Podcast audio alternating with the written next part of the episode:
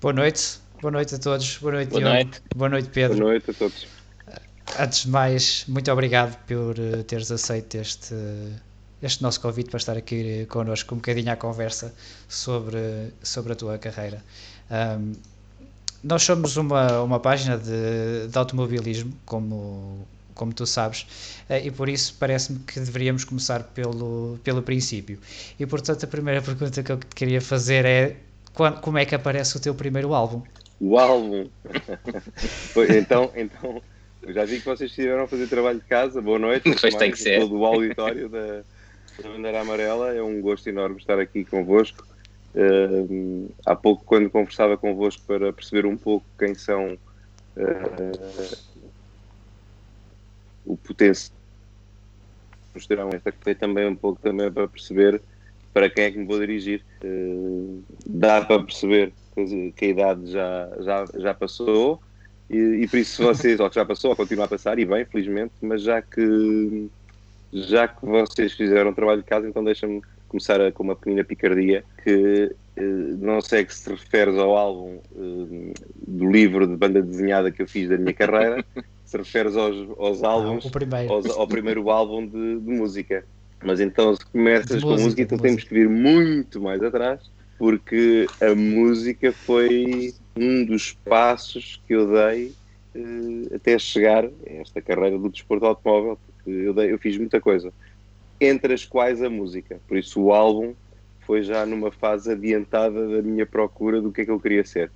Por isso, começando por responder à tua pergunta, ou à vossa pergunta do, do, do álbum, eu vim para Portugal em 1974, nasci em Angola e sempre o meu sonho sempre conhecido ser piloto de automóveis. Eu lembro-me desde os meus 3, 4 anos de imagens dos pilotos de Fórmula 1 e de Le Mans e sempre gostei muito também da resistência de Le Mans. O carro do Helmut Marko foi é para mim ainda hoje o, o símbolo máximo do desporto automóvel, aquele carro da Martini, o 22 da Porsche, ganha Le Mans em 71. Mas isto para te dizer, eu vim para Portugal em, ou para vos dizer, eu vim para Portugal em 74, eh, como qualquer criança, andei a procurar fazer um bocadinho de tudo, até com o meu 1,72m tentei eh, para tentar uma carreira no basquetebol, por isso imaginem, é, é uma conversa longa e se, se quiserem um dia tenho muito gosto de vir, vir contar esse pré-desporto automóvel. Eu já estou Ou a ver que é, que, é, que é quase tão interessante como, como a tua carreira no, no automobilismo. É, a, a minha carreira antes do, do desporto motorizado acaba por ser só até aos 12 anos, mas acaba por ser engraçada porque eu tentei desde futebol com o Eusébio. Foi o próprio Eusébio que me disse, eu encontrava depois um dia já bastante mais tarde, já quando já era piloto profissional e já com alguma notoriedade e já, já nos conhecia, eu conhecia-o com certeza, mas ele, ele conhecia-me por ser piloto e não se lembraria de mim como, como jogador de futebol. Eu lembro-me de, de lhe dizer várias vezes, chave, Mister, porque eu tratava sempre por Mister, não é? porque ele tinha sido meu Mister durante dois, dois, ou três, dois ou três dias. Eu fui duas vezes ou três jogar ao Benfica, apesar de grande sportinguista, mas fui duas vezes ao, ao Benfica que muito gostei. Eh, E ele, ao fim de dois, três dias de treino, virou-se para mim e sabes, tu corres muito, tu vês que és dedicado, mas não tens jeito nenhum para futebol. E aquilo foi um trauma, mas acabou. Eu sempre que o encontrava, eu disse, sabe, mister, graças a si, eu larguei o futebol cedo e fui, fui dedicar-me a outras coisas. Mas pronto, isto, é fa- fazendo esta pequena introdução, voltando, o meu primeiro álbum acaba por ser em, ou o meu primeiro, sim, álbum single acaba por ser em, em 1978, quando eu estava na escola primária. Vocês são jovens, uns putos, desculpem o termo, vocês não se lembram, já se calhar ouviram fazer, eh, falar, porque são, são pessoas da, da, da informação e se calhar já ouviram falar dos meninos rabinos nos anos 70, os, miúdos, os meninos que faziam aquelas músicas para os miúdos irem para a cama. Mas a esta hora, precisamente, ou mais cedo ainda que nós estamos a falar. Um antecessor E- do Vitinho. E isso, um grande antecessor de Vitinho, isso mesmo, os Meninos Rabinos. E nós, ou eu, fiz parte de um grupo que veio substituir os Meninos Rabinos, que eram os Meninos Traquinas. Estamos a falar em 78 e gravei aí os meus primeiros quatro singles em grupo, que eram os tais Meninos Traquinas. E, mas a- o single como a solo acaba por fazê-lo em 1980, isso há 40 anos precisamente, em que eh, com a Valentim Carvalho, com músicas do, do Carlos Paião, acabo por, por ir ao Festival da, da Figueira da Foz, que é algo que hoje em dia já se ouve falar pouco, mas, mas na altura era um festival. Era um festival de prestígio. Era, era, era de muito prestígio para, para as crianças. Não havia criança que não quisesse e que cantasse não quisesse estar. Era tipo o, o Festival da Eurovisão, porque depois tinha o Sequino Douro em Itália para quem ganhasse em Portugal. E a verdade é que eu fui em 1980. A história, como é que eu cheguei a cantar, era um programa para falar convosco, era grande e não, os nossos ouvintes, não, vocês não teriam aqui sendo. Pois é, eu, eu, começo, eu começo, começam, a, começam a aparecer perguntas que eu estou-me a conter para não fazer, porque ficávamos aqui uma hora só, não, mas é só é que, falar. Mas é, é, precisamente, era isso para vos dizer que, que os nossos.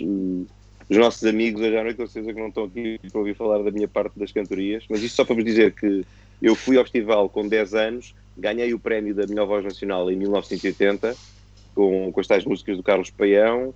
Uh, posso dizer com, e digo com vaidade, foi um mini sucesso, para, para não dizer que foi um grande sucesso como cantor uhum. infantil. Eu lembro perfeitamente com o Júlio Isidro.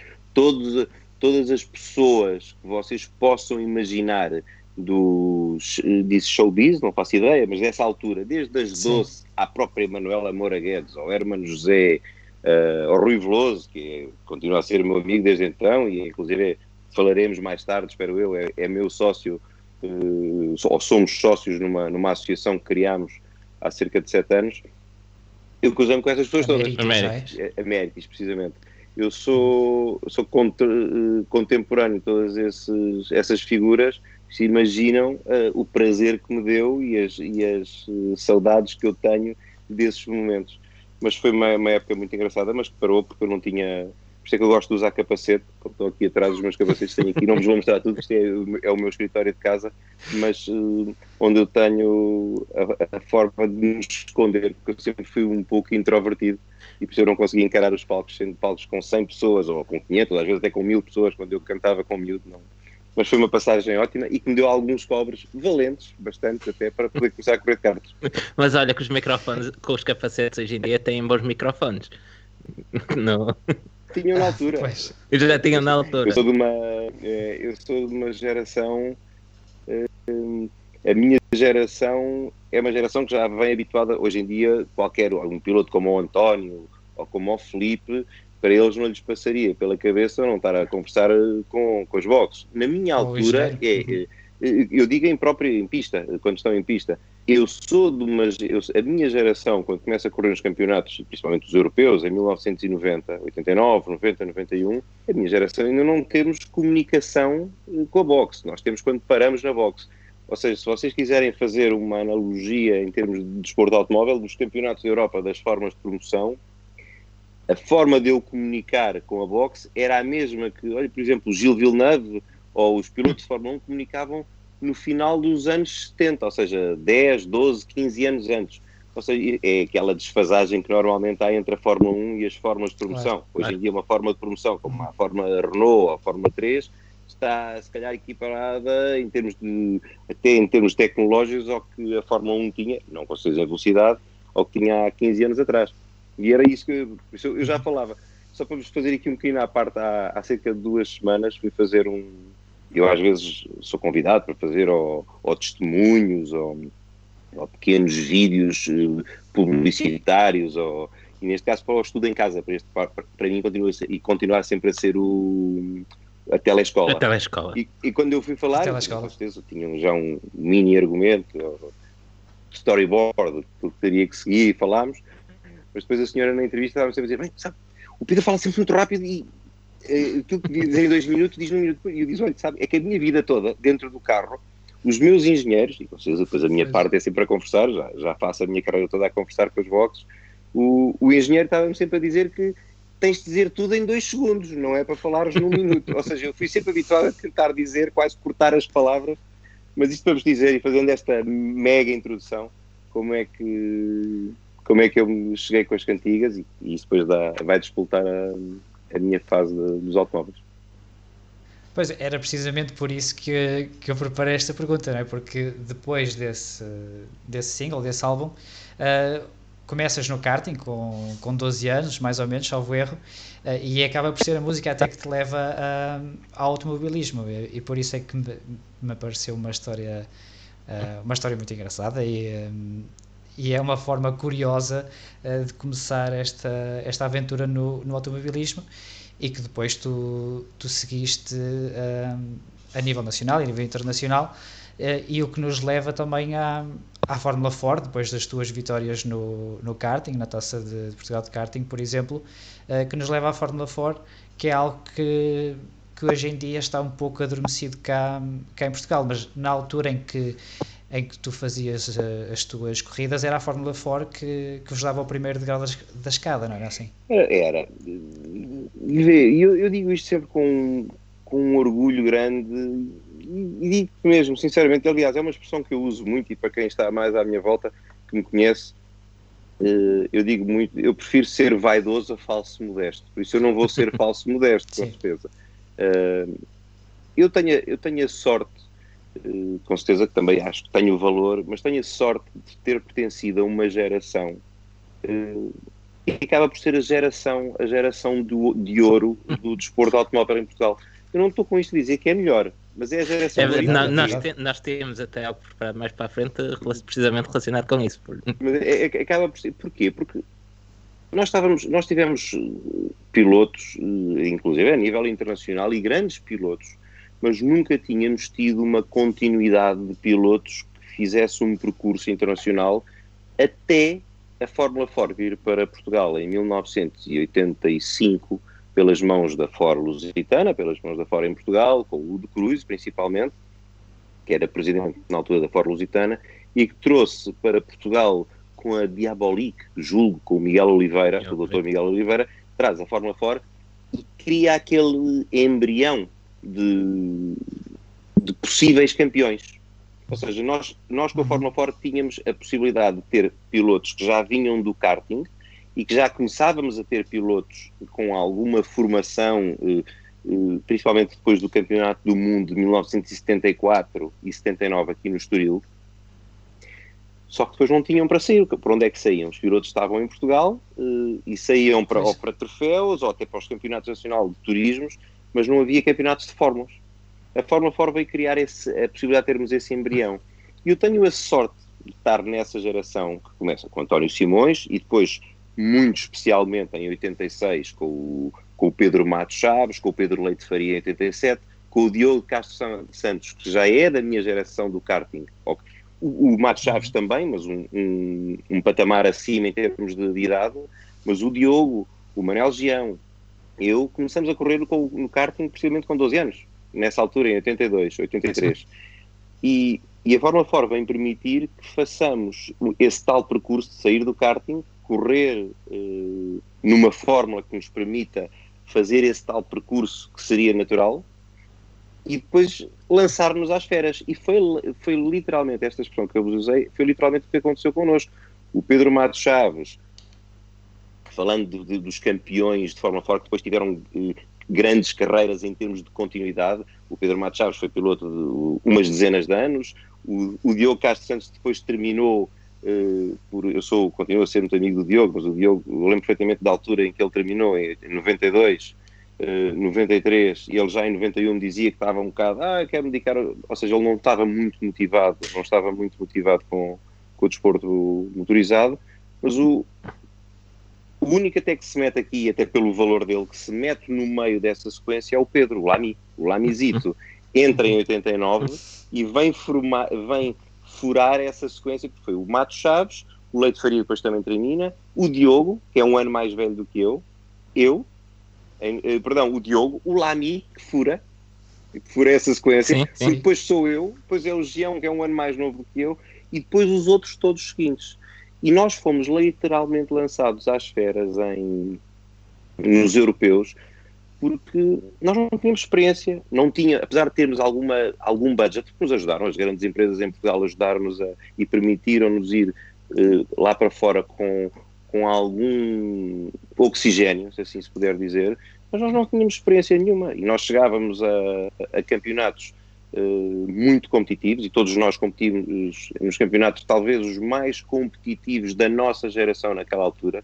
O Pedro Matos Chaves nos campeonatos de Fórmula Fora em, em, Inglaterra, quando ele vai para a Inglaterra, o, o Lamizito, eu chamo sempre Lamizito, para mim, é desde que fizemos o Interrail juntos, ele é o, como se fosse o meu irmão mais novo. É, é o puto da, é da família. É o puto. Mas o Lami, uh, o Lami, o Manel, eu, nós quando vamos para os europeus de Fórmula Opel, a Fórmula Opel na altura uh, era o campeonato para estar, era onde estavam os, os, grandes campeões de todos os campeonatos a nível internacional, porque não havia como hoje em dia uh, quatro ou cinco, seis fórmulas de promoção. Era Fórmula fora em Inglaterra, Fórmula Opel nacional ou europeia, que era a que nós fazíamos, uhum.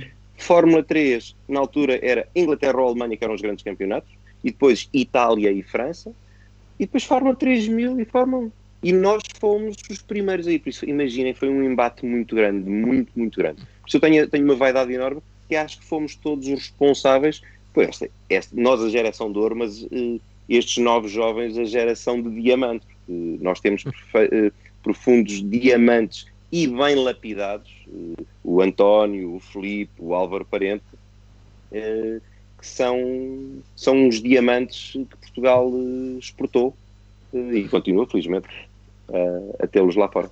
Nós, nós hoje, hoje à tarde, quando estávamos a preparar isto, até em conversa entre nós, até comentávamos, uh, olhando para o, para, o, para o currículo, para o que vocês andaram a fazer nessa altura, pá, parece impossível que só o Lamy tenha, tenha estado na Fórmula 1 de, daquela malta toda. Uh, porque realmente uh, vocês fizeram um trabalho fantástico, abri, abriram um caminho para, para esta geração é diamante um, mas depois, agora deito-me a adivinhar e aproveito para perguntar o que é que, o que, é que falta para, para esse passo final, para, para chegar à Fórmula 1. É, começando um bocadinho para trás, essa, nós, nós termos. Há pouco falávamos um pouco da Méritos, nós vocês perdoem-me, se calhar porque tive tantos anos dentro de um carro a falar pouco, como eu vos dizia, eu quando começo a falar, por isso cortem-me. E os, pessoas, não, não, não, não. Mandem mais do que quiser, porque eu começo a contar as histórias, mas isto para vos dizer que um, quando, quando nós vamos lá para fora, eu inclusive tenho, hoje em dia organizo com um grupo de amigos a Corrida das Estrelas do Karting, que chamamos Corrida das Estrelas, um nome pomposo, que é precisamente aquela geração dos anos 70, 80, que começa com o karting. Muitos nomes muitos de vós, inclusive, mesmo quem gosta dos automóveis, cá nunca ouviu, ouviu falar, e hoje em dia nos encontramos porque são eles os verdadeiros responsáveis por estes miúdos.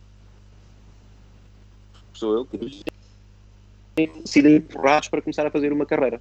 Uhum. Uh, pilotos que hoje em dia têm, ou pessoas que hoje em dia terão 60 e muitos. Quando há pouco me dizias que o que é que se passou para termos só, só, só ter tido Lamy, eu quase te respondo ao contrário é fantástico de tão poucos pilotos que foram exportados termos tido um Lamy e depois os outros a fazer tão boas carreiras internacionais. Vê, tu, tu tens, eh, para teres uma noção, eu corria no, no, início dos anos 90, por isso logo quando comecei a correr nos europeus, eu lembro-me de estar, uh, olha, em casa do Rubinho, por isso já estava na, na altura na Fórmula, estava na Fórmula Opel, ainda nos meus primeiros dois, três anos de Fórmula Opel, no europeu, estar em casa dele e e perceber, não tinha a mínima noção, que por ano o Brasil exportava cerca de 50 pilotos.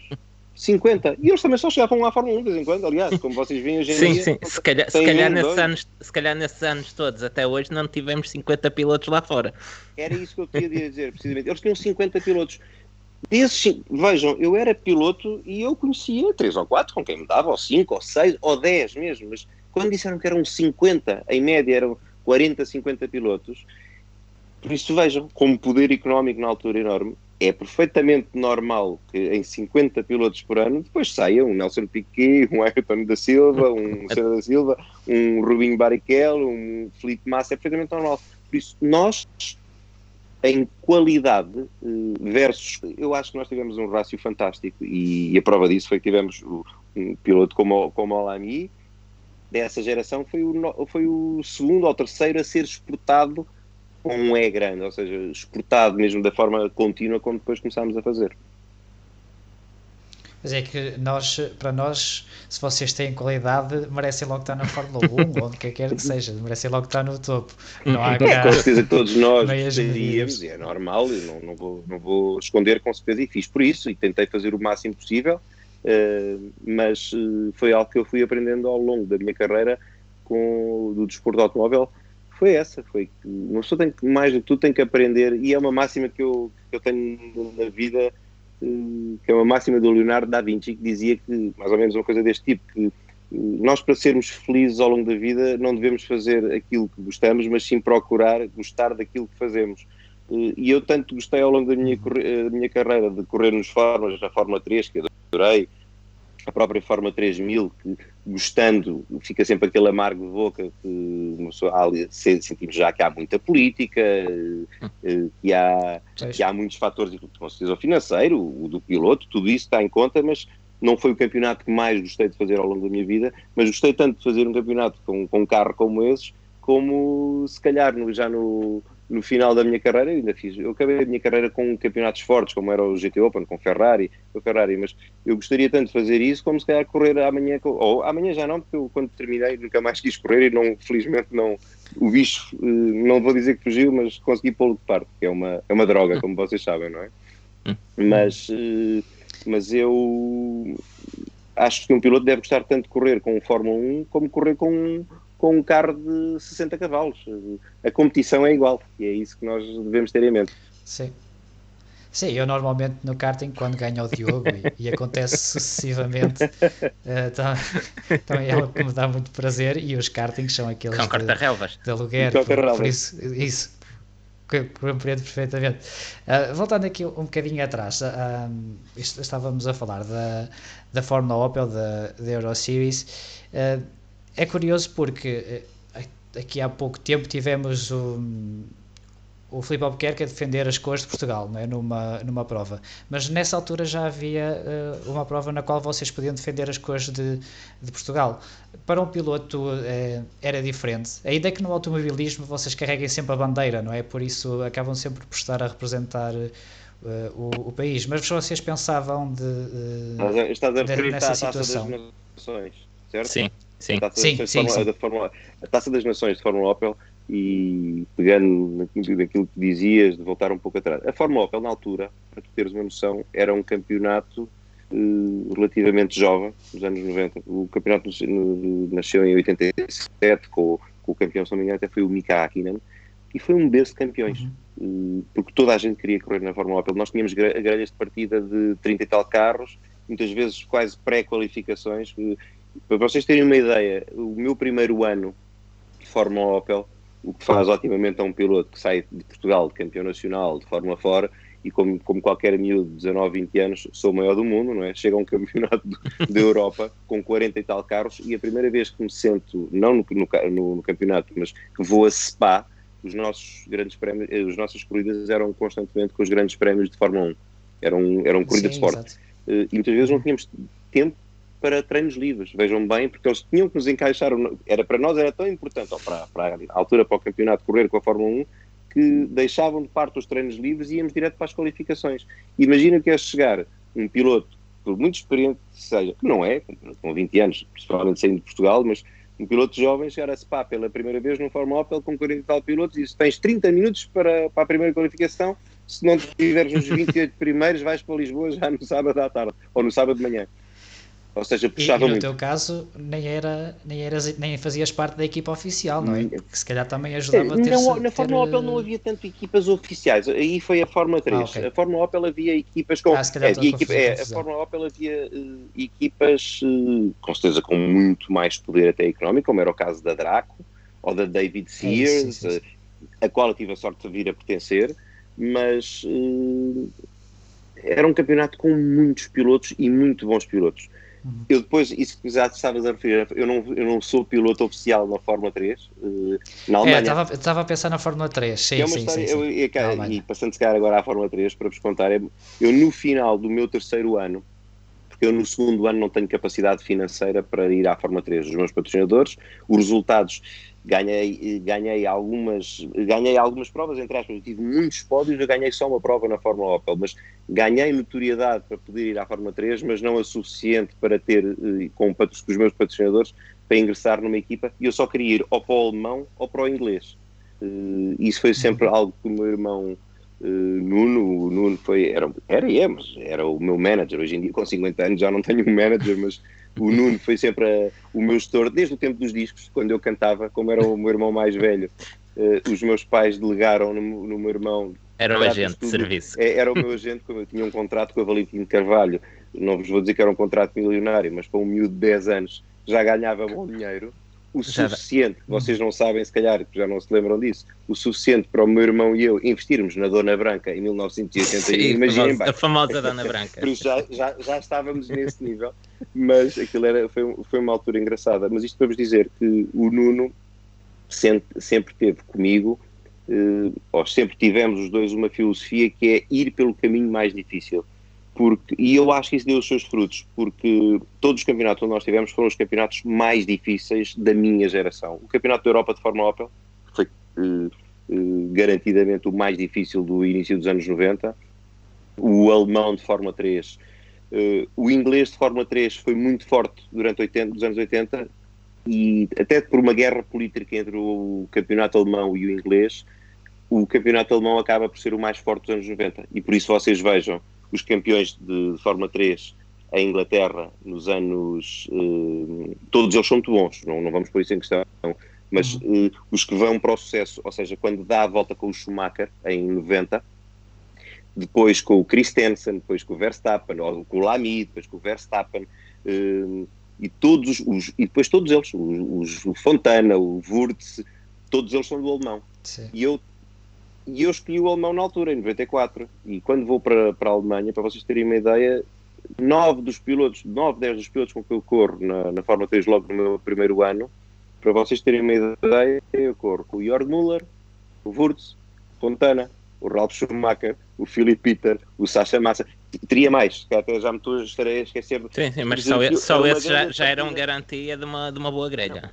Era uma grelha de partida assustadora para qualquer jovem piloto que fosse ser rookie como eu era.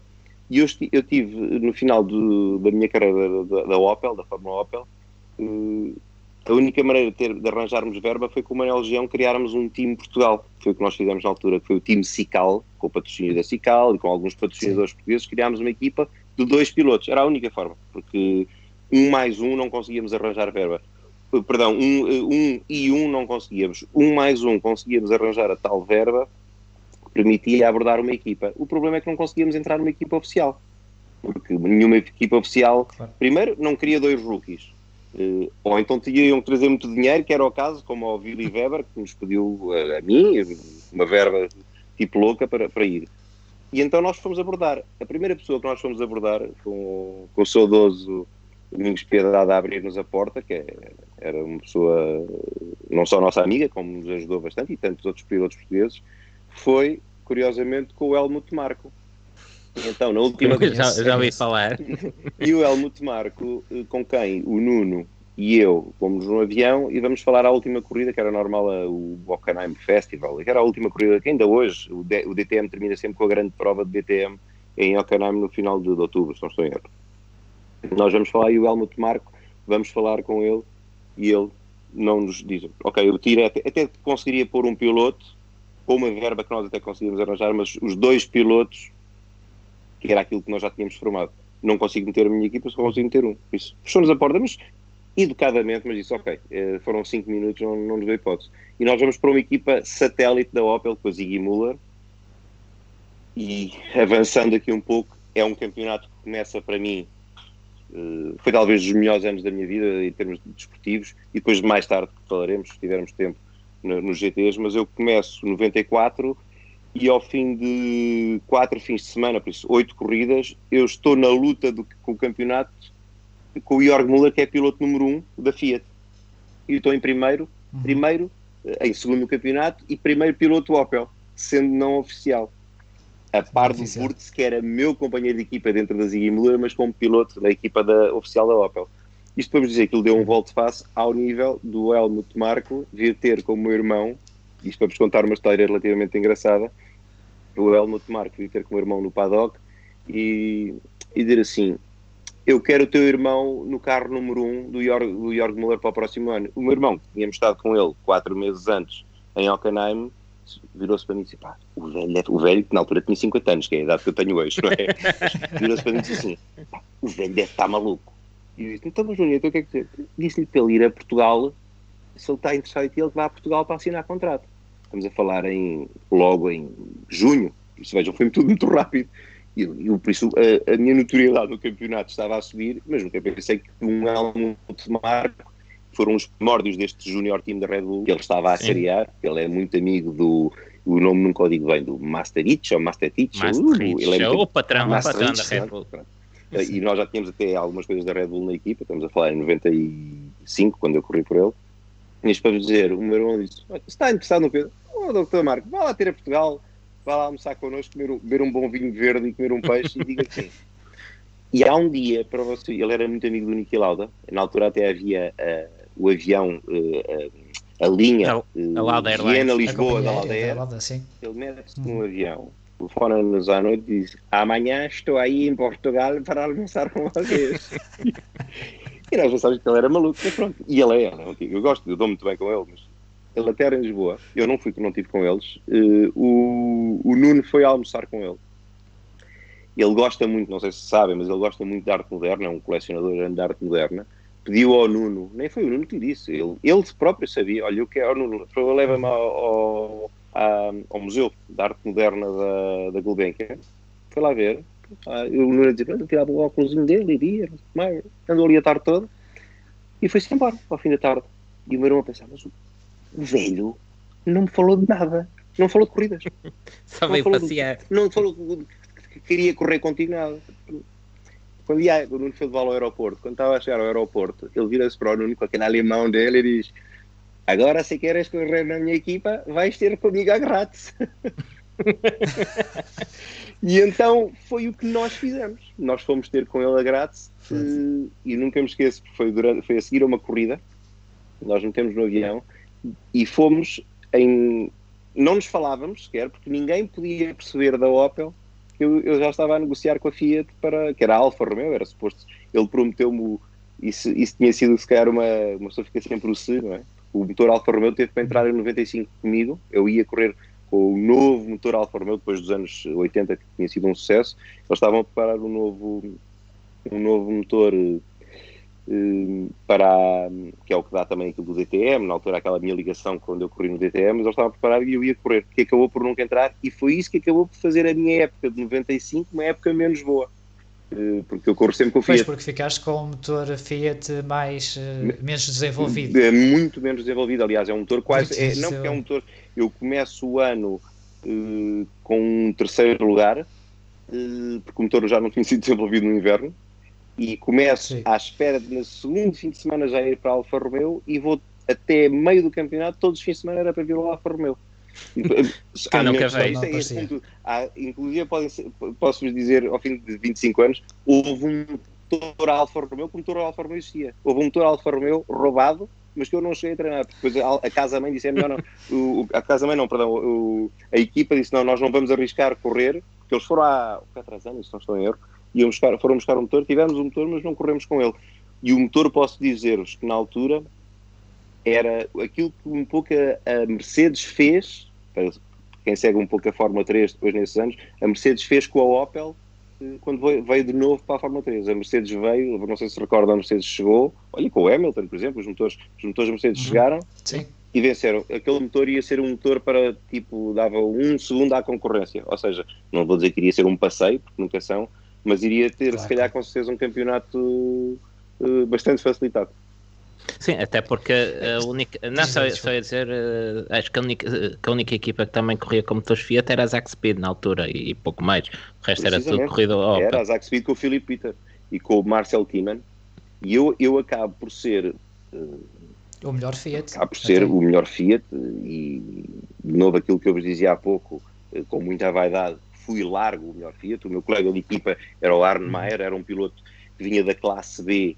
Uh, a classe B são os carros do ano anterior, como sabem, mas era um piloto que vinha com uma pujança enorme, porque eu e vem o Arne Maier para, para o Helmut Marko. Por isso eu não tinha a vida facilitada, ainda porque ele era alemão e estava com um grande apoio.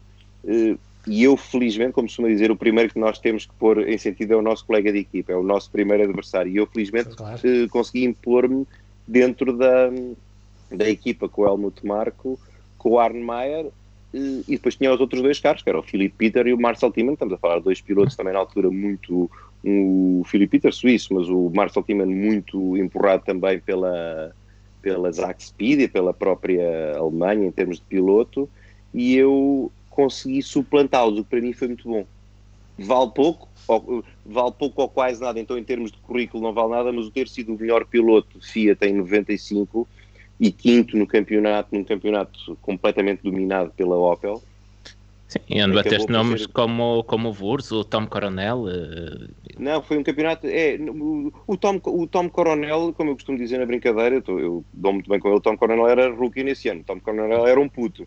Os nomes na altura eram o Ralph Schumacher, era o Fontana, era o, o, o Wurz, como disseste bem, era o Christian Abt. Sim. O Trulli também, o Trulli, não é? O Trulli também já, já fez essa uh, o, o, Max Angela, ele estava a esquecer já até de 94, por isso nós tínhamos, eram, eram campeonatos muito, muito, muito fortes. Ou seja, qualquer pequenino deslize uh, passavas de, de lutar pois. por o pódio, pelo pódio para estar uh, em décimo. O que não é vergonha nenhuma, porque andar em décimo naquele campeonato não era vergonha nenhuma. Só que era um campeonato muito disputado e acabou por, para mim, foi um impulso grande. E é graças a essa situação da da Alfa Romeo, ou de ser o melhor Fiat, que o Helmut Marko me dá, digamos, um doce, como não me deu o Alfa Romeo para poder lutar, ou até mesmo poder lutar e tentar ganhar o campeonato em 95, dá-me o doce aqui com o Giorgio Pianta, que era o número 1 um da, da Alfa Romeo DTM, para fazer aqui a corrida no Estoril uh, pela DTM. Uhum. É, é, estávamos há bocado a falar, deixa-me só dar aqui um passo atrás antes de voltarmos outra vez aqui às épocas de 94 e 95 da, da Taça das Nações da, da Fórmula Opel. Da Fórmula é verdade, eu não te respondi, uh, não te respondi à pergunta, bem, peço uh, Mas eu até queria, até queria perguntar-te, porque como daste bastante com, com o Manuel Gião, uh, o Manuel Gião provavelmente foi a primeira vítima do, do Verstappen Block, que até, até, tive, até 2018 pelo menos existia. Ele ainda está muito chateado com o Ios? Eu acho que não, eu acho que não. Aliás, o, eu agora não, não me levem mal, não vos vou virar, porque eu tenho aqui o capacete do Manuel em casa e do Machado, do Lamy, do Felipe Albuquerque, mas o, o, o, eu acho que o Manel até gostava bastante do Verstappen, tanto gostava que não sei se sabem que o Manel teve dois ou três desenhos de capacete uh, ao longo da carreira dele. Uh, mas este, este, este perdurou desde 92. Este capacete, se vocês repararem, são as mesmas barras do Verstappen, só são em verde eu acho que ele no fundo. Ah, nunca tem reparado. Ele, ele, se calhar, ele, mas, é, ele, mas agora que penso, lá ter um fraquinho por ele, se calhar encontraram-se porque já, já gostavam muito um do outro. Uh, mas a verdade é que o Verstappen, o Verstappen acaba por nos estragar a taça das nações em 92. Pois, porque senão, muito provavelmente vocês podiam que, vencer. Sendo menos bom, podíamos ter ganho, com certeza, mas eh, aquele segundo lugar para nós foi uma vitória, porque nós fomos segundos no Estoril. Eu nunca em toda a minha carreira me lembro de ter tido tanta gente a puxar por nós pelo nosso segundo lugar. Quando nós fomos ao pódio, eu quase, era miúdo, não, hoje em dia se calhar ficaria comovido. Na altura, não, mas, mas eu lembro perfeitamente de estar no pódio, irmos ao, os dois ao muro da boxe, umas verdadeiras vedetas de Fórmula 1, que nós víamos os grandes prémios, o Senna ir ao muro da boxe. Vejam, não sei, não sei, calhar vocês não se recordam, o, o autódromo do Estoril, as bancadas, a A e a B, mas principalmente a A, cheias depois da prova uhum. a ter terminado, não se foram embora, ficaram a apoiar-nos para irmos ao, quando formos ao pódio, gritar, a cantar o hino, por isso foi um momento sem dúvida emocionante. Agora que o Verstappen ficou aqui, o Verstappen Block ficou. Isto depois é tudo muito pequenino. É? eu, eu dou-me relativamente bem com. Bem sim com o Ios, mas o miúdo conheço muito mal, é muito pequenininho quando eu, quando eu cruzei com ele. Mas eh, depois acaba, o Verstappen Júnior agora acaba por estar por estar na, a correr com o Helmut Marko, não é? Sim, e, sim. E o El... é, é, é, sim, e depois, sim, sim. Eh, há, muitas, como, há sempre muitas histórias, e se calhar um dia viremos aqui de novo, já fora desta quarentena, mas e terei muito gosto de vir aqui contar mais histórias eh, mas uh, temos, temos, temos, temos, aqui pedidos no chat mais, opinião mais aprofundada sobre o Helmut Marko mas, mas eu, eu, eu, imagino que isso, isso, dava mais, era mais um programa porque o Helmut Marko o Helmut Marko é pois. eu sou um fã, isto pode parecer ridículo isso, calhar vou ter muitas pessoas a, mas e eu para explicar porque é que sou fã do Helmut Marko se calhar tinha que estar aqui meia hora a falar. Mas vou-vos só dizer uma coisa, o Helmut Marko eu vou-vos dar a primeira definição que me lembro do Helmut Marko foi a do Domingos Piedade, quando o Helmut Marko então pretende assinar o contrato envia-nos um contrato, estamos a falar em 94, no Grande Prémio de Portugal de 94. Eu não corria, porque estava na Fórmula 3, não, o, o, Grande Prémio de Portugal não, não tinha a Fórmula 3 alemã, como é natural. O Domingos Piedade não foi ao casamento do meu irmão Nuno, que se casou precisamente no Grande Prémio nesse fim de semana, no Porto. E uh, o Helmut Marko envia-nos o contrato e o, e o Domingos Piedade sendo a figura e a pessoa que é e o conhecedor, o Nuno disse: oh, Domingos, precisamos aqui de uma ajuda, mandou-nos este contrato. O que é que acha? Vou fazer só aqui um à parte. Foi o contrato mais pequeno que tive em toda a minha carreira. Eu tive contratos, contratos de 30 páginas, desde as Philip Morris Suíça, a contratos com dezenas de marcas e equipas. O Helmut Marco é advogado, como deverão saber. Sim. O Helmut Marco uh, era um contrato de duas páginas. Muito simples.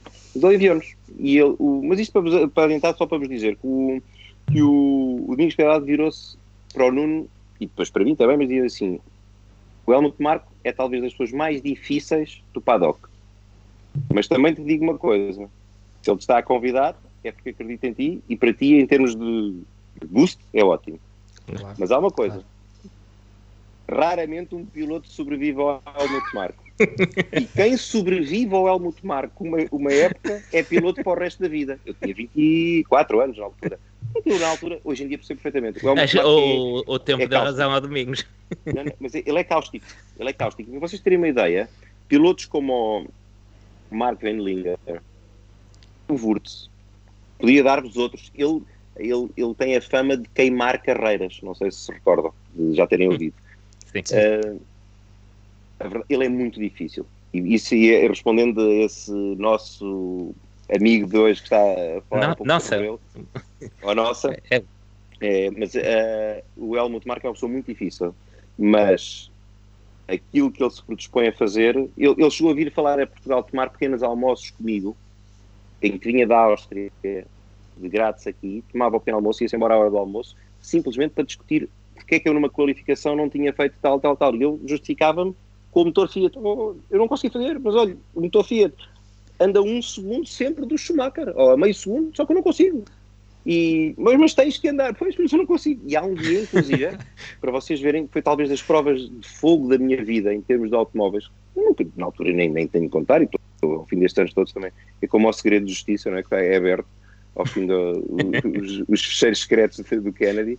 Uh, ao fim destes anos todos podem, podem ser Está desclassificado. Ele, ele, é, está desclassificado, o termo é esse mesmo. Ele, ele chama o Jorg Müller, que tinha sido campeão, e com quem nós nos dávamos bem, mas ele chama o Jorg Müller para fazer um teste no meu carro no mesmo dia, em, no, que agora é o, o, o Red Bull Ring, mas na altura era Zelta, o circuito Zelta, e é prova de fogo. Por isso vejam bem a pressão que o, o Jorg senta-se no carro, e eu fui tão rápido como ele. Não vou dizer que foi um décimo mais rápido, não é, não é, não é esse o, mas foi, eu fui tão rápido como o Jorg. E desde esse dia e estamos a falar logo ao fim de 4 ou 5 fins de semana, que eu corria com Desde esse dia ele ganhou um completamente diferente e ajudou-me. Ajudou-me completamente. Portanto, ele convida-me para fazer um contrato com ele a 8 anos. Eu acho que nunca disse isto publicamente, mas uh, ele convida-me para fazer, que é aquilo precisamente que ele faz hoje em dia com os juniores time. E eu não me quis prender Sim. a ele porque era uma prisão muito grande é muito fácil ao fim destes anos todos dizer que se eu tivesse ido com ele, uh, se calhar tinha entrado pela equipa da Fórmula 1, tinha corrido com ele na, Fórmula, na equipa da Fórmula 3000, como correu o Jorg Müller e depois estaria a ficar na Fórmula 1. Quem sabe? Mas também era possível que ao fim de dois anos estivesse a correr num campeonato de Fórmula Ásia ou na Índia, a correr para, para lhe retribuir o dinheiro que ele Opa, tinha tido. Claro.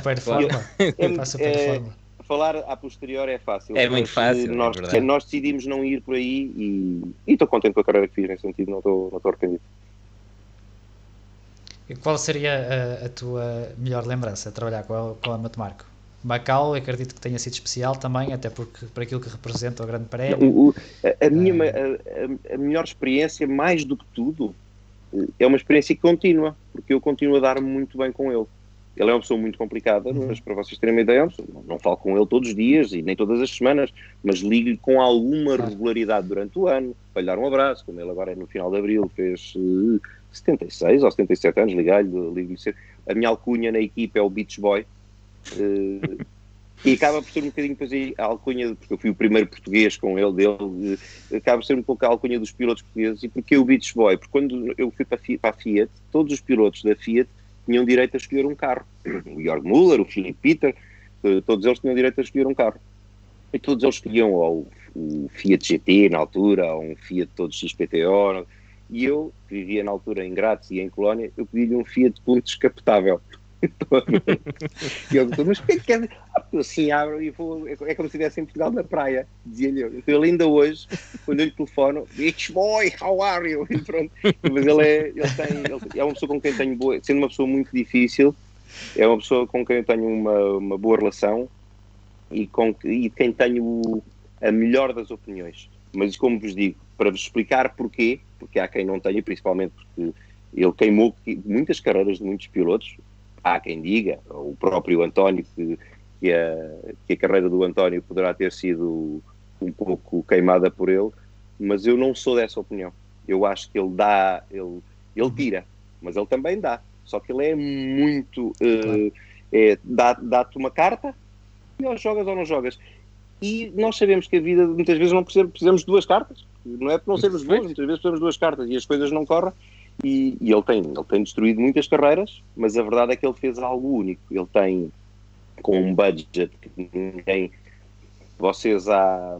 Em 2010, já estou, eu ia dizer há 10 anos, mas há vocês há 15 anos, ninguém diria que ele ia ganhar quatro títulos com o Vettel e ia pôr a Red Bull onde está, ia Toro Rosso, e tudo aquilo é daquela disciplina dele eh, alemã, uh, austríaca, ainda pior nesse, nesse sentido, pior ou melhor, mas ele Mais tem uma, uma, disciplina, ele, ele, é muito rigoroso, tem um caminho discutível, e eu aí não sou sequer o maior dos fãs, mas ele tem um caminho, e a verdade é que o caminho dele, e ele consegue ter um quadro campeão do mundo, como o Vettel, e eu isso sei como é que são os contratos, porque o Felipe Albuquerque foi, foi piloto Red Bull Junior Team, e, o, e como o António, e ele consegue pôr um piloto Red Bull Junior Team com budget assim, uh, quatro vezes campeão do mundo. Ou seja, não foi, precisar, não foi necessário gastar milhões para ir buscar um Alonso na altura, ou para ir buscar uh, um Jason Button ou um Rubinho Barrichello, estou a recordar completamente os nomes dessa geração, mas foi buscar um miúdo, como o Vettel que foi quatro vezes campeão do mundo. Claro. Vocês vão pedir desculpa, Sim, mas ele vou alimenta a equipa. Vou beber um bocadinho de água. Eu falo ah, muito, como vocês já viram, uh, para perder aqueles anos. Não, ainda, é aqui ainda é à vontade. O pessoal está perto de nos ouvir a nós. Por isso. e a verdade é que ele alimenta toda a equipa de Fórmula 1 e não só, e, e uma série de categorias júnior só com pilotos da escola dele. Uh, e isso tem que, ser, uh, tem que ser dado o mérito. Vejam, o mérito há coisas subliminares que às vezes é engraçado. Eu não estou muito por dentro, ou não, não é não estar muito por dentro, nem faço por isso, não sigo muito o mundo da Fórmula 1. Vou, vejo, nem é como aficionado, mas vou vendo que é a minha profissão e vou sabendo por dentro, vejo algumas tricas, algumas. Mas, perdão, Vejam isto, e vocês estão se calhar mais atentos e mais estudiosos do dia a dia, vejam onde é que têm passado os pilotos da Ferrari. Quem é que lá está? É o Vettel, agora é o pois. Sainz. Falou-se no Ricciardo.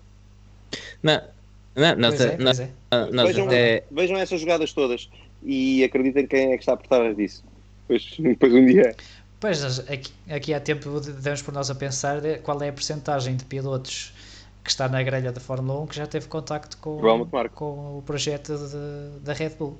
E não só, e se formos ver, por exemplo, ao, ao WEC, uh, o Sebastian Buemi, o Filipe Albuquerque, o António Félix da Costa, e são todos pilotos que, onde eles o estão, a, própria, uh, estão no topo. É, com o, o, Jean, o Jean Henrique Verne e o António são os dois melhores exemplos, se calhar, neste momento até. Precisamente. Não, ele tem, ele, ele tem feito tem feito, no meu entender, um bom trabalho. Mas isso é, como vos digo, é uma conversa porque dá pano para mangas e, e depois, se não se fala tudo, pode ser mal interpretado. Pois, isso também é, isso é verdade. Uh, depois desta, desta tua passagem na, na Fórmula 3 e no, nos grandes prémios de Macau, chegas à, à Fórmula 3000. Né? A Fórmula 3000, na altura, é a Fórmula 2 de hoje em dia, sim. basicamente. Sim, sim. Um, Perdoa-me interromper. É recordarias essa... Era, é Sim. mais quase que a Fórmula 2 hoje em dia, vou-te dizer porquê. Agora, se calhar, outra vez de novo. É, é a diferença GP2, não era tão grande, a, é? A Fórmula 2. Eu vou-te dizer porquê. Porque na altura só havia Fórmula, só havia Fórmula 3000. Na altura só. Ah, ok. Há uma altura Exato. em que tu tens eh, Fórmula 3000, no GP2, tens a World Series, tens campeonatos com carros de 500 uhum. cavalos e vários ali passava tudo. O campeonato da Fórmula 3000 ou ia da Fórmula 3 para a Fórmula 1, ou quem tinha que, por alguma questão, ou por desportiva, por em termos de resultados, querer ir lá como compasso de espera, ou financeiro, porque não conseguia dar muitas vezes o salto da 3 para a 1, uh, a verdade é que a Fórmula 3000 era o único campeonato onde se poderia estar na altura. Desculpa ter-te interrompido só para que... dizer isso. Não, não, não. Mas o que a FIA até está a tentar fazer, acredito eu, nesta, nesta altura, é tornar a Fórmula 2 naquilo que era a Fórmula 3000. Uh, tanto que eles acabaram por conseguir extinguir as World Series, praticamente. Uh, nós tivemos o, o Henrique Chaves, que ia participar nas World Series e depois as World Series foram ele, ele, ele teve, não, eu lembro que ele ganhou a última corrida. Sim, sim, sim. Bahrein, sim é, a, a primeira e única corrida que Exatamente. fez. A primeira e única corrida que fez de, no, no Bahrein. E ganhou ao Pietro Fittipaldi. Eu lembro, tá bom. Uh, e, e, pronto, e eles extinguiram. A GP2 foi transformada nessa Fórmula 2 e acho que é aquilo que eles estão a tentar fazer. É a Fórmula 2 de hoje em dia querem transformar aquilo que era a Fórmula 3000, que é para, para criar basicamente um caminho uh, mais lógico para. Vamos para ver. Eu, eu, eu, aí não, não, não estou completamente hoje em dia por dentro, porque, porque uhum. primeiro porque já fiz há muito tempo e também porque os meu, o meu piloto, neste caso, a esse nível, que é o Felipe, também já passou pelas fórmulas de promoção, já está no outro patamar e hum, não tenho seguido muito atentamente, mas eh, não sei qual é a parte política que está a ser feita neste momento em termos de formas de promoção nesse, nesse, é, nesse âmbito. É mais ou menos isto. É, aliás, se calhar até é por isso que o Helmut Marko envia os pilotos para a Super Fórmula. Porque se calhar não gosta muito da ideia de, de só haver Fórmula 2. Não é? Sim, uh, tô, vendo, vendo fora sempre ficou a ideia de que o Helmut Marko e a Red Bull, uh, não sei de, de, onde é que partirá, nunca, nunca morreram de amor pela GP2 e agora a Fórmula 2 e sempre enviaram os pilotos para caminhos diferentes. A World Series ou a é. Super Fórmula. Pois. Um, bom, e, e, neste sentido, o que eu te perguntaria é como é que recordas esta, as tuas duas épocas, se, se não estou errado, de, de Fórmula 3000? Partilhaste a grelha com, com os nomes que tens vindo a, a, falar, não é? O Ralf Schumacher, o Jorg Müller, na Fórmula uh, 3. o Gonçalo Rodrigues é, também. Gonçalo, na Fórmula 3, sabes que proporciona qualquer um dos, desses campeões, aliás, até a própria Fórmula Opel, mas uh, tanto a Fórmula 3. Sim, é, já vem em todos é, desde, desde tanto a, Fórmula, Fórmula Tanto a Fórmula 3 como a. Tanto a Fórmula 3 como a, a 3000.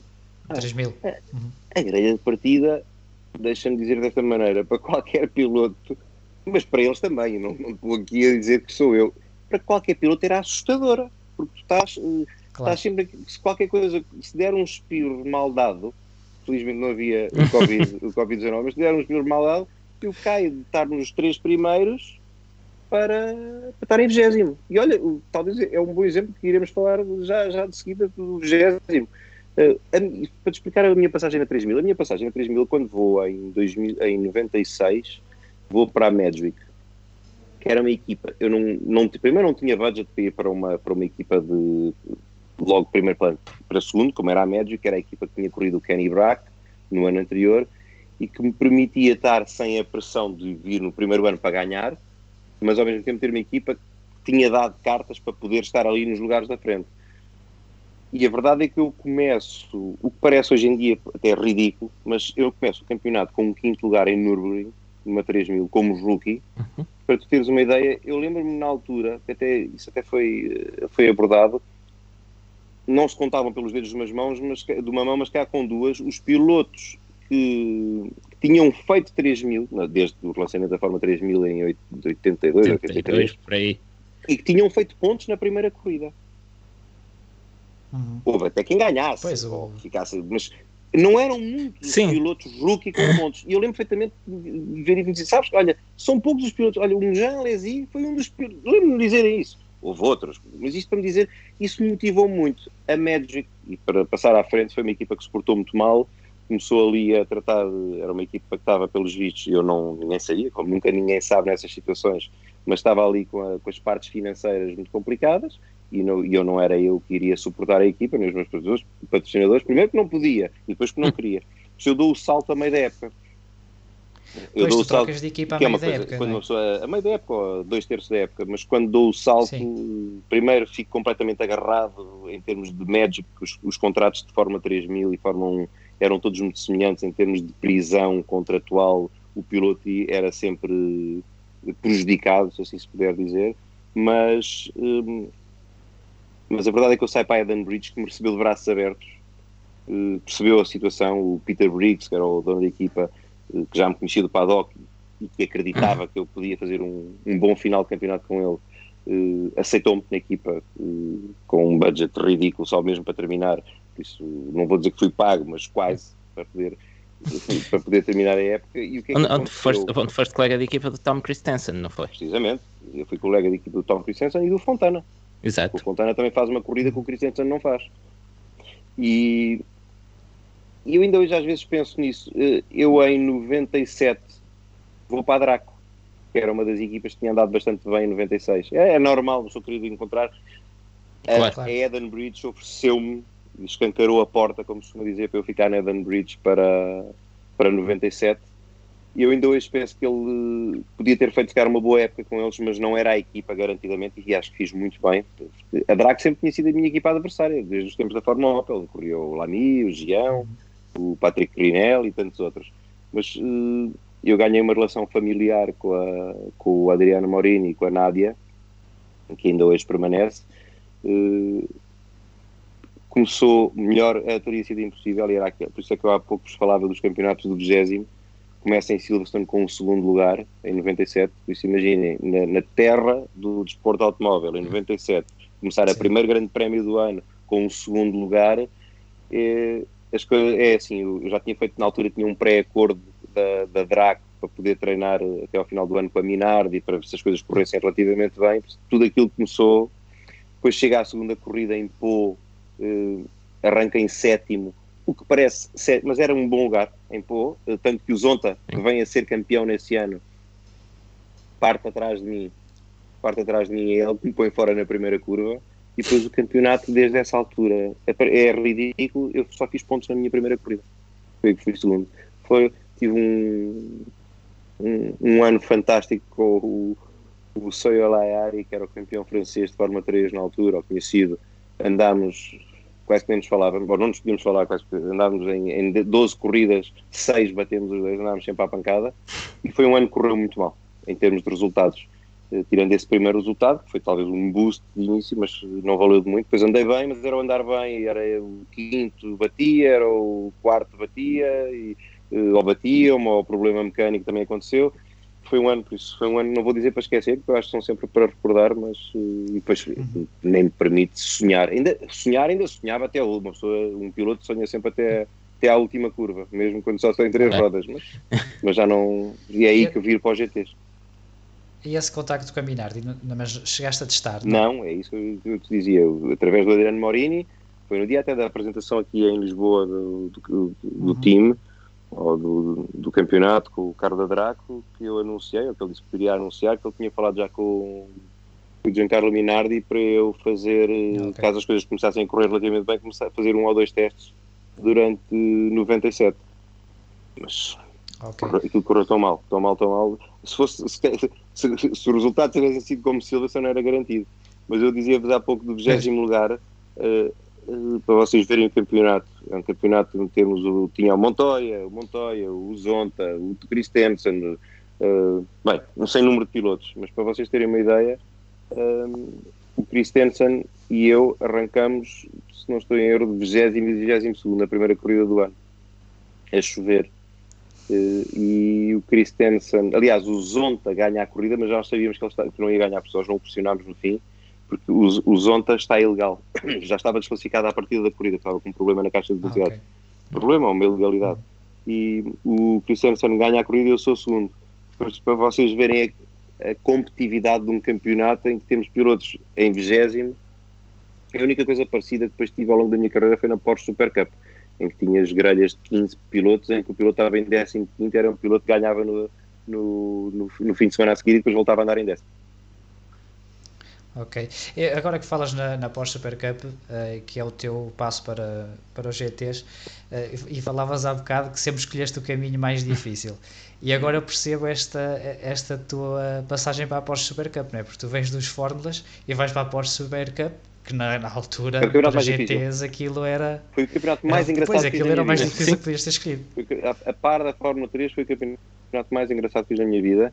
Uh, estamos a falar de um campeonato com um leque de pilotos tipo Fórmula 3 alemã, mas com experiência desde ex-pilotos de Fórmula 1 a ex-pilotos como eu da Fórmula 3000, a, a ultra campeões internacionais, vencedores de Le Mans dos GTs, por isso juntava ali tudo naquela panela, misturava uhum. pilotos dos turismos, como o Tim Harvey, por exemplo, ou o Roland Ash, ou, e chega, mesmo não tendo tido aqueles resultados, era um, estou a dizer, era um, cheguei a ser um front runner e cheguei a andar na frente, nas Fórmula 3000, andar no, no, grupo da frente, era um piloto relativamente conceituado, vinha da Fórmula 3000 e da, da, da Fórmula 3 com bons resultados e, e chegas à, à Porsche Super Cup, olha um pouco como a Fórmula 4, como eu dizia, chegas lá fora, mas aqui já, já és piloto internacional há uns anos, chegas à Porsche, eu sou, sou da Fórmula 3000 e chegas e na grelha de partida arrancas com pilotos como o Kellner, o Ortel e todos esses pilotos, imagina, e tu chegas ao pé deles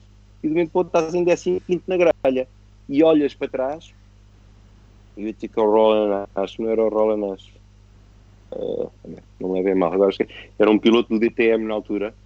Tinha fama, fama e proveito de ser um carnificina, fazia carnificinas nas grelhas. e ele está. Espera, agora já me vou ler, já me vou recordar do nome. Uh, e ele. É uma das recordações que eu mais tenho, que é em Imola, que é na primeira corrida, chegar à primeira chicane com aqueles leque pilotos. Para vocês terem uma ideia, atrás de mim está o Bruno Giacomelli, já em final de carreira, e ali ao meu lado está o Jacques Lafitte. Isso era esse o panorama. Não estava mal composta a grelha. Sim, sim. É, e, e, tu chegas lá e de um momento para o outro vês este tipo atrás. E eu nunca mais me esqueci, ainda às vezes o encontro e digo, eu não eu olhava pelo espelho e tu ias sentado no banco de trás, não há banco de trás no do Porsche, porque eram, as grelhas eram assim, uh, uh, os campeonatos eram eram muito disputados, eram muito engraçados e com pilotos de um leque.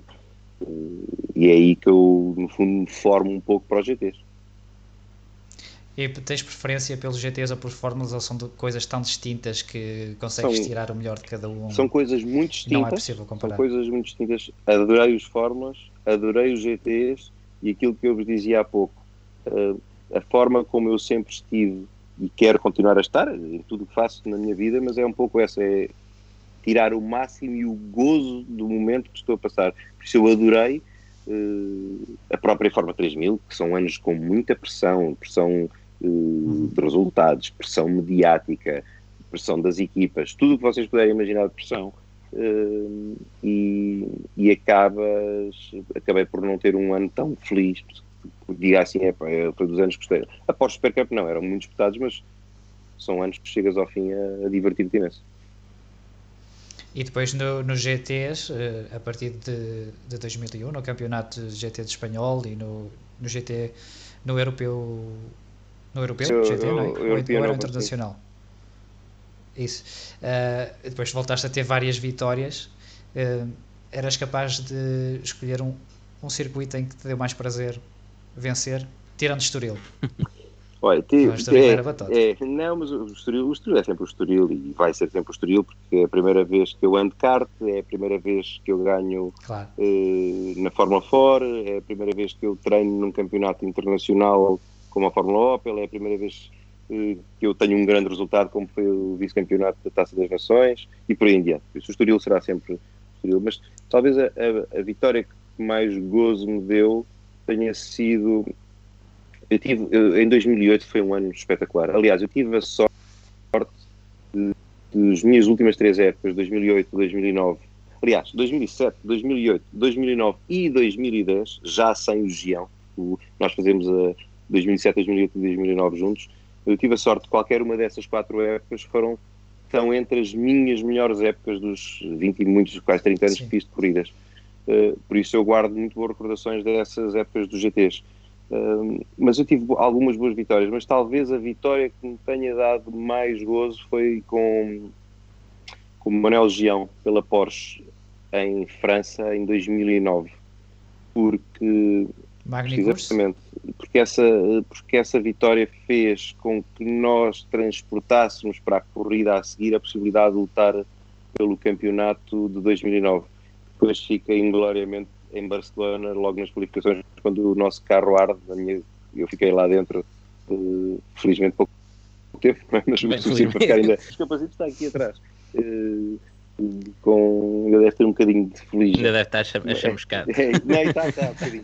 Está aqui guardado. Mas hum, foi das, das vitórias que mais gozo me deu. Mas o 2008 pela Ferrari também com, com o Manel, nós tivemos, não ganhámos uma corrida, não ganhámos uma corrida, mas tivemos oito pódios.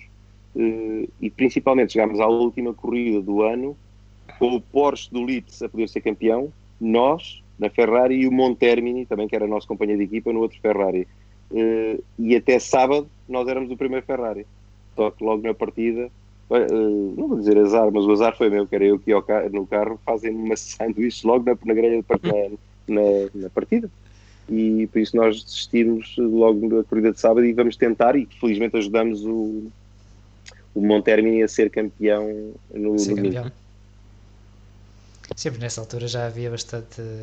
Quando um fica, uma, uma parte da equipa ficava de fora, depois a outra tinha que, uh, tinha que ajudar no, no objetivo. Uh, depois desta, desta tua fase dos, dos GTs, eh, e quando passas se calhar mais para manager de pilotos como o Filipe Albuquerque, dás este passo porque era algo que querias ajudar? era alguma, Isso sempre fez parte da, sempre fez parte da, da minha postura e do meu irmão, nós tínhamos já uma equipa de cartas que era, uhum. foi a Conselho Junior Team e que, que, lançou muitos miúdos, como o Álvaro Parente. O Álvaro Parente foi campeão da Europa connosco Júnior, uh, o Filipe Albuquerque, o António Félix Agosta, a primeira vez que se senta num kart e as épocas todas e as primeiras vitórias são connosco, foi a equipa de cartas. Uh, mas tivemos muitos outros pilotos muito bons também.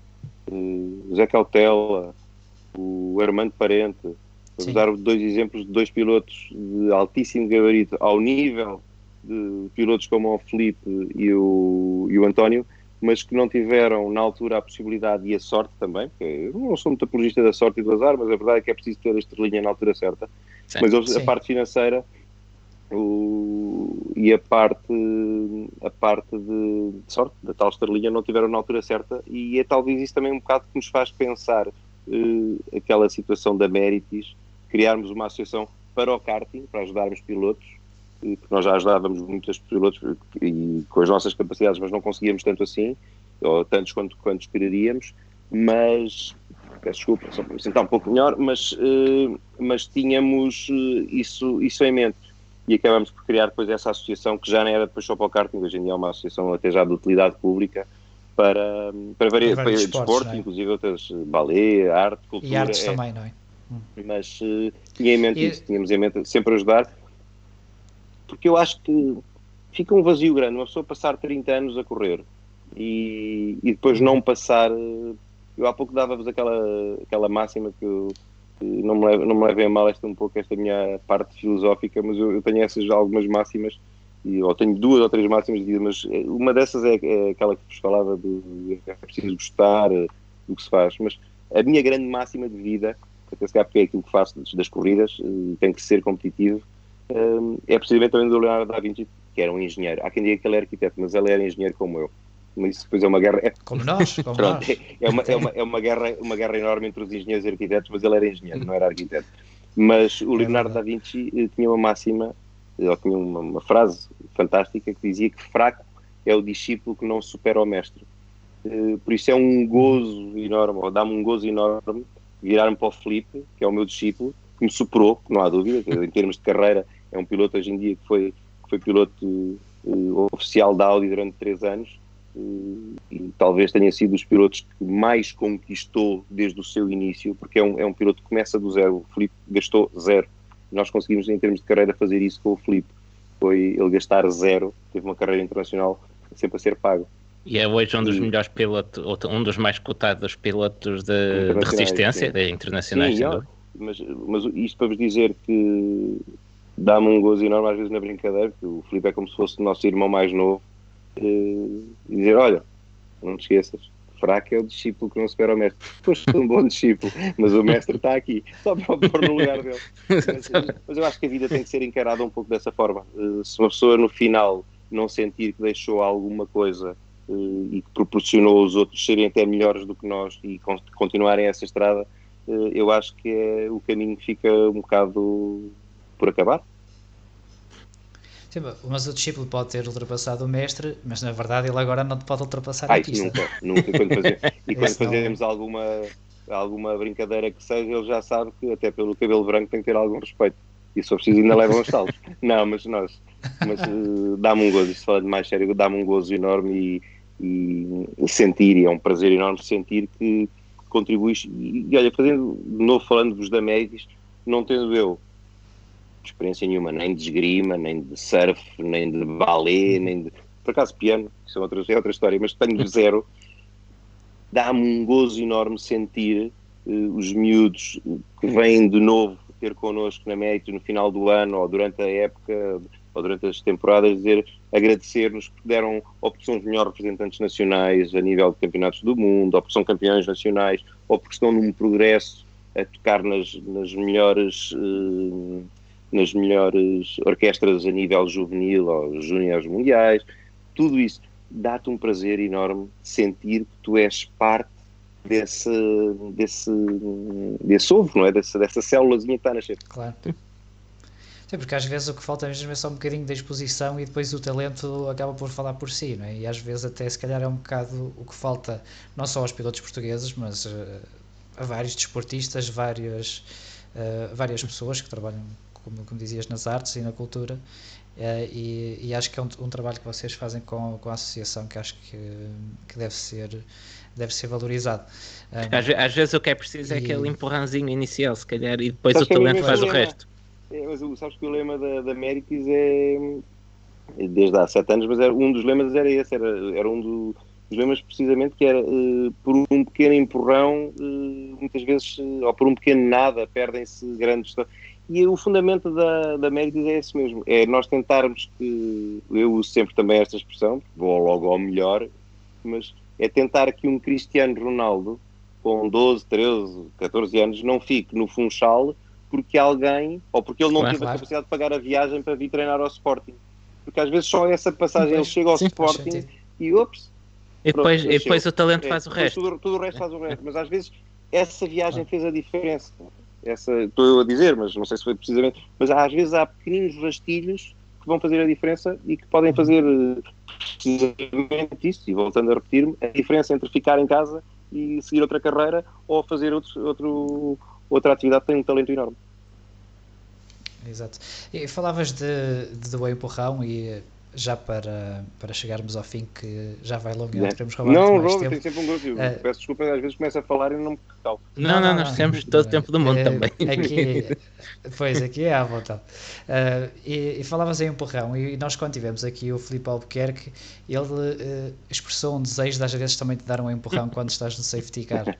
Eu não sei se vocês já falaram, se já combinaram como é que podem evitar situações como em Portimão. Dizer, não vos posso dizer, até porque são gestos assim mais obscenos mas ele já sabe que se por acaso algum dia vier atrás de mim, já já veio uma ou duas vezes. Eu, inclusive, é, é, Portimão, por exemplo. É, e é irónico porque eu já lhe estraguei duas corridas.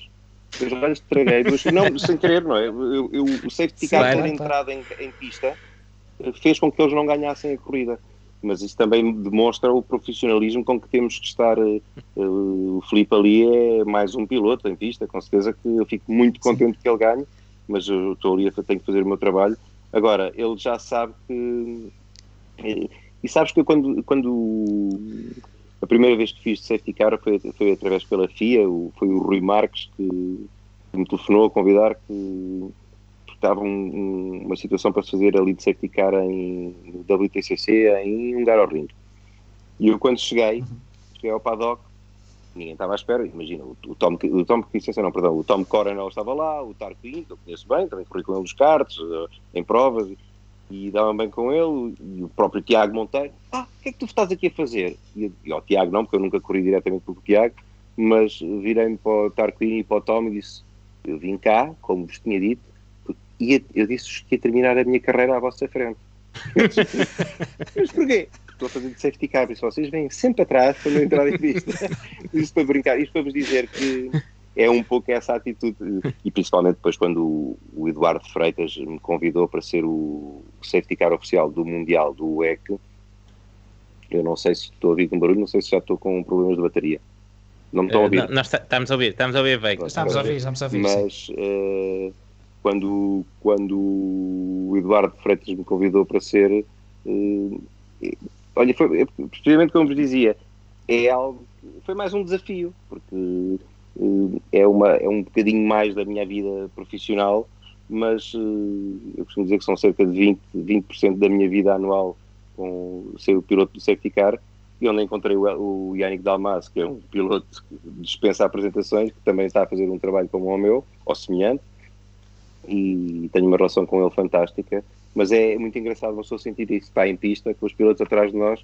Olha, o último, o último que teve essa brincadeira comigo foi precisamente em Silverstone há um ano e tal, mas o, o Fernando Alonso em, em, que nós, nós temos que cumprir as velocidades que o diretor nos diz e muitas vezes temos que ir a 80 porque é 80, claro. mas quando temos que ir a 200 e muito vamos e o nosso carro vai até às vezes aos 290 eu cheguei em Fuji a ser tão rápido como alguns dos GTs porque o nosso carro não tem não tem, os, não tem restritor. é, que era impressionante. Mas isto para dizer o Alonso ei pá, tu vais ali vais e as motoras não falar comigo.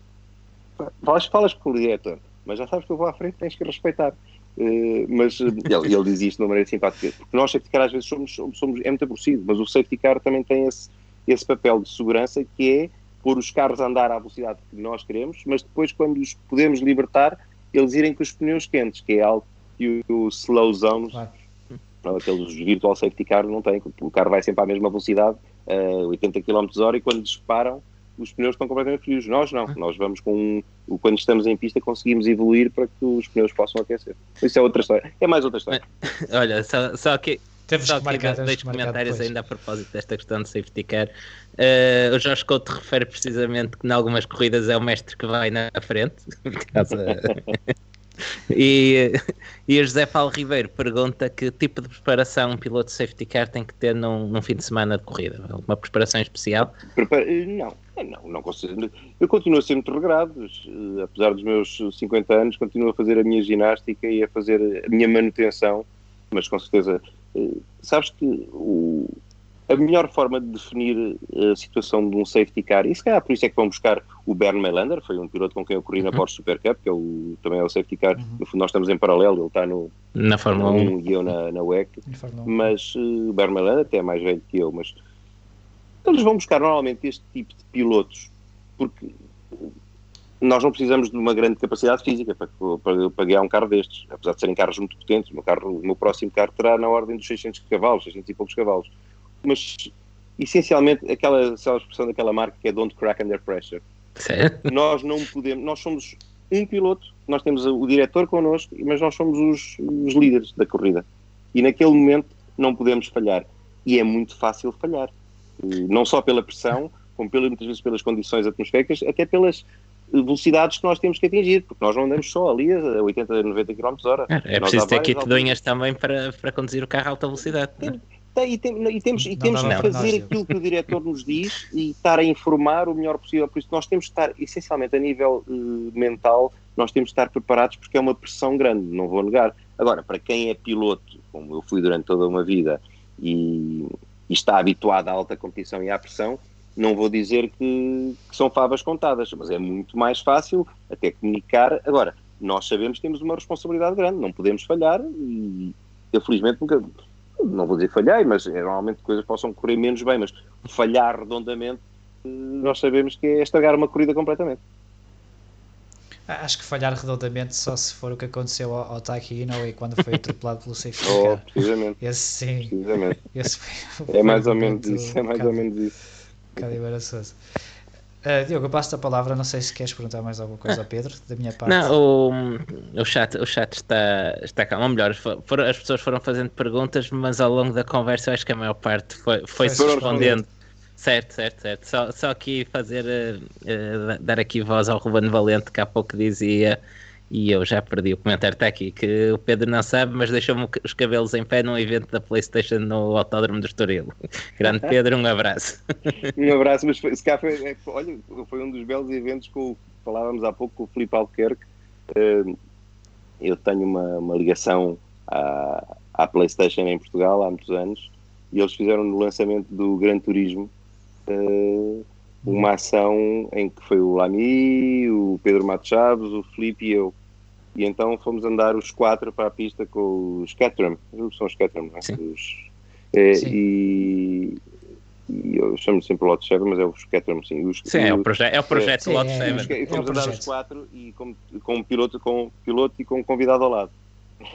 Como ali imaginar. Eu quando vi as imagens tive vergonha. Por isso é a única coisa que posso dizer, mas foi talvez dos eventos mais engraçados, foi um sucesso. E Ruben, certo? Era o Ruben? que Sim, sim, sim. Eu julgo que Sim. o Ruben e os cabelos em pé são com boas memórias porque foi, foi muito engraçado porque nós estávamos a viver aquilo para nós os quatro e acho que as pessoas ao nosso lado eh, se divertiram tanto quanto nós. Não, eu acho que, qualquer, acho que qualquer um de nós, qualquer um que aqui está, que não se importava nada de ficar com, com esses cabelos em Não, pé. não. Eu posso só dizer uma recordação Também que tenho, adotaste. que, é, que é de uma filmagem que alguém fez no muro da box do, da reta do Estoril. Por isso vocês estão a ver a reta do Estoril, uma câmara no muro, no muro da box, Sim. em que vemos a entrada e vê, vemos que vêm lá quatro, mas vem, vemos um carro, um Caterham a vir, não é? E de um momento para o outro saem três atrás dele. Ou seja, vimos os quatro colados, não dava, parecia só um carro. E aí passávamos diretamente aos quatro lado a lado. Era muito, foi muito engraçado. Muito engraçado.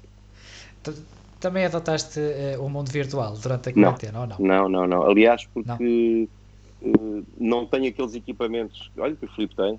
Ah, não tenho, nunca, eu fiquei sempre depois pelas Playstations, eles depois vão para, para os PCs com, com aqueles volantes da XPTO e depois porque o, o meu mundo virtual aqui em casa na quarentena acabou por ser muito real, porque eu tenho uma miúda de 3 anos eh, que, que acaba por ser a minha corrida diária, não é? Por isso imagina tive que andar. Quando Pois. queria carregar, se calhar eu quase não tenho tempo para carregar no, no botão para fazer on. Bem, essa parte eu compreendo também. Olha, eu vou, eu vou pegar aqui só mais numa pergunta do, do Miguel Silva, que também me pareceu interessante, que pergunta de durante as 24 horas de Mans, quantas vezes troca de piloto de safety car? Uh, eu não faço, eu, eu- felizmente, felizmente, mas uh, o, o safety car no, em Le Mans não é igual a todas as provas. São três carros. O circuito primeiro é grande uh, e cada, cada circuito que tenha mais do que 8 km uh, não comporta só um safety car. Por isso é que eu faço o Mundial todo e o safety car em França é feito por três carros. Cada carro tem um, se não me engano, equipas de três pilotos, ou seja, vão rodando, não estou a dizer que fazem turnos de 4-4-4, mas deve ser na ordem, como Vá. eu faço no, no EC, deve ser na ordem das 4, 6 horas, por aí, mais ou menos. Mas uh, não, para mim, o safety car no Mundial tem uma coisa muito engraçada, é que nós andamos sempre aqui. Saímos a 80, mas depois vamos subindo. O Eduardo, quando me diz, Eduardo, uh, quando Eduardo me diz uh, safety car full speed, é full speed, é tipo qualificação num safety car com, com aquilo que nós podemos dar, dentro da segurança, com certeza, e Claro. muita segurança mesmo. Mas eh, em Le Mans é um pouco diferente, porque o carro só pode ir até aos 150, estão os três carros em pista a rodar ao mesmo tempo, os três carros entram para apanhar as várias fases da pista, por isso não pode um estar a 230 e o outro vai a 150, porque no fundo estava a criar ali uma discrepância grande entre as filas criadas. Diogo, mais alguma Não, não, penso que da minha parte que, que está tudo. Quem, quem... Da minha E parte. também olha, eu agradeço imenso. temos- Espero que tenham. que Sim, sim, vez, sim, acho que ficou muita história Não, quando vocês quiserem, tenho, tenho muito gosto e sempre que puder juntar-me é sempre bom e principalmente, olha, acabando como começamos, ou como comecei, saber que as pessoas que, que me estão a ouvir e os nossos amigos são e amantes do desporto motorizado são camadas bastante mais jovens do que eu pensava. Eu pensava que estava- iríamos falar para pessoas mais da, até da minha idade. Não que eu me sinta velho, longe disso, mas nunca pensei que tivessem uma audiência tão grande por parte de, de jovens entre os 20 e 30 anos. Isso é bom porque é preciso sangue novo e pessoal para, para ir para as corridas apoiar os, os pilotos nacionais e não só, mas apoiar o desporto motorizado. É, a geração que, que nos ouve e que te está a ouvir neste momento é a geração que te viu ah, ou que cresceu a ver-te correr. Sim. Ah, e, é- e é essa geração que nós acabamos por apanhar aqui eh, como, como nossos ouvintes e, e por um mero acaso e por acaso nem eu estava à espera de termos a recepção que tivemos durante este ano e meio, mais ou menos. Ah, e, e Sim, foi um e, ter-te e sobretudo, e sobretudo aquilo que, que nós temos descoberto eh, ao, longo, ao longo deste tempo, como estavas a dizer, é que hum, nós pensávamos que éramos dois tolinhos que gostávamos de carros, gostávamos de automobilismo. E somos Os também. tolinhos somos todos. Isso é Somos. isso é- isso é Mas certinho. o que, temos, o que temos vindo a descobrir é que há uma imensa minoria, apesar da falta de voz que, tem, mas, eh, que o automobilismo tem nos mídias nacionais, mas somos uma imensa minoria que anda aqui, que gosta disto, que acompanha, que vibra com os nossos pilotos e é, é como dizias há pouco, se soubermos que damos o nosso pequeno contributo, por muito pequeno que seja, para, para ajudar, dá-nos é. uma imensa satisfação.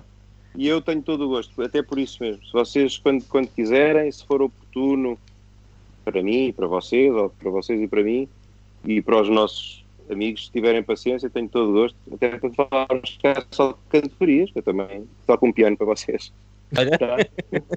uma conversa combinado. Tá, olha. Um, um abraço grande e obrigado. Até breve. Tudo bom. Pedro, Obrigado, Ai, um abraço. Obrigado nós, Tá? Pedro. Muito Tudo obrigado. bom. Um abraço. Tudo bom. Obrigado. Obrigado.